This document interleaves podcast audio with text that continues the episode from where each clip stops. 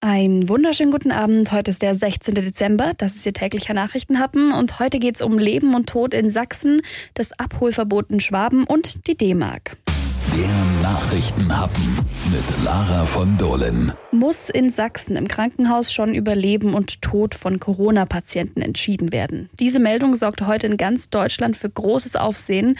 Dr. Matthias Mengel, der ärztliche Direktor des Klinikum Oberlausitzer Bergland, hat nach T-Online-Angaben gesagt, schon öfter hätte man entscheiden müssen, welcher Patient Sauerstoff bekommt und welcher nicht. Die Klinik hat sich inzwischen dazu geäußert, die konkrete Aussage aber weder dementiert noch bestätigt. Nur, dass die Lage extrem angespannt sei.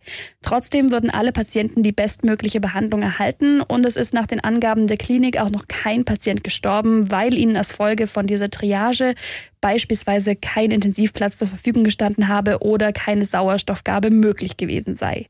Es werde versucht, die Patienten in andere Kliniken zu verlegen. Das ist im Hotspot aber schwierig. Im Kreis Görlitz liegt die 7-Tage-Inzidenz im Moment bei 532,6. Die Triage, also das Priorisieren der Patienten im Katastrophenfall, ist in Deutschland nicht gesetzlich geregelt, weil nach dem Grundgesetz jeder Mensch gleich viel wert ist. Entscheidend soll vor allem sein, wer die höchsten Überlebenschancen hat. Hoffen wir mal alle, dass es soweit nicht mehr kommt. Der Nachrichtenhappen. Das wird diese Woche noch wichtig. Der Inhaber der Aegis Buchhandlung in Ulm, Rasmus Schöll, wehrt sich gegen das Verbot einer Abholstation an seiner Buchhandlung. Juristisch. Er hat heute deswegen über seine Anwälte einen Eilantrag an das Oberverwaltungsgericht Stuttgart gegen die aktuelle Corona-Verordnung in Bavü gestellt. Während in allen Bundesländern die Buchhandlungen während des harten Lockdowns einen Abholservice für Kunden unter bestimmten Auflagen anbieten oder sogar ganz offen bleiben dürfen, ist auch das in Baden-Württemberg und Bayern untersagt. Insgesamt geht die Buchhandlung laut Schöll bei allen Lockdown-Regelungen mit. Das Abholverbot sei aber nicht verhältnismäßig. Das sei eine massive Einschränkung der Berufsfreiheit und ärgerlich ist für Scholl auch, dass er und sein Team sich frühzeitig, vor sechs Wochen schon, Gedanken über eine möglichst sichere Abholstation gemacht haben. Vor dem Laden steht nämlich der Bücherbus Wanda, eigens hergerichtet, damit Kunden beim Abholen vorbestellter Bücher nicht in den Laden müssen. Statt eines Verbotes, so argumentieren auch Schölls Anwälte, hätte es mildere Maßnahmen geben können. Verletzt würde durch die unterschiedliche Regelung in Bundesländern zudem das Grundrecht auf Rechtsetzungsgleichheit. So hätten große Buchhandelketten mit Filialen in allen Bundesländern nur mäßige Einschränkungen im Vergleich zum Händler vor Ort. Der Nachrichtenhappen. Was wurde eigentlich aus? Der D-Mark. Über 12 Milliarden sind immer noch nicht umgetauscht, aber dieses Jahr immerhin rund 53 Millionen.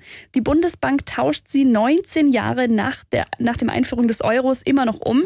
Wegen Corona ging das dieses Jahr aber nur per Post. Deswegen ist es ein bisschen zurückgegangen, aber vieles ist wohl nicht nur in Kellern liegen geblieben, sondern auch bei Sammlern. Bei denen sind nämlich vor allem die großen Scheine beliebt. Kupfergeld, also so kleine Pfennige, wurden dagegen wohl einfach oft weggeworfen. Einen spektakulären D-Mark-Fund gab es aber auch in diesem Jahr.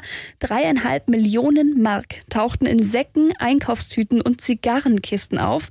Die hat ein Mann in Süddeutschland in seinem Haus vergessen. Und dann gab es noch einen anderen Fall. Erben haben in einem Haus 100.000 D-Mark in verfaulten Banknoten gefunden. Das Geld konnte aber dann durch die Sicherheitsfäden identifiziert werden. Da sind die 100.000 Mark dann schon ein schönes Sümmchen. Der Wechselkurs ist übrigens unverändert. Einen Euro bekommt man für 1,95583 Mark.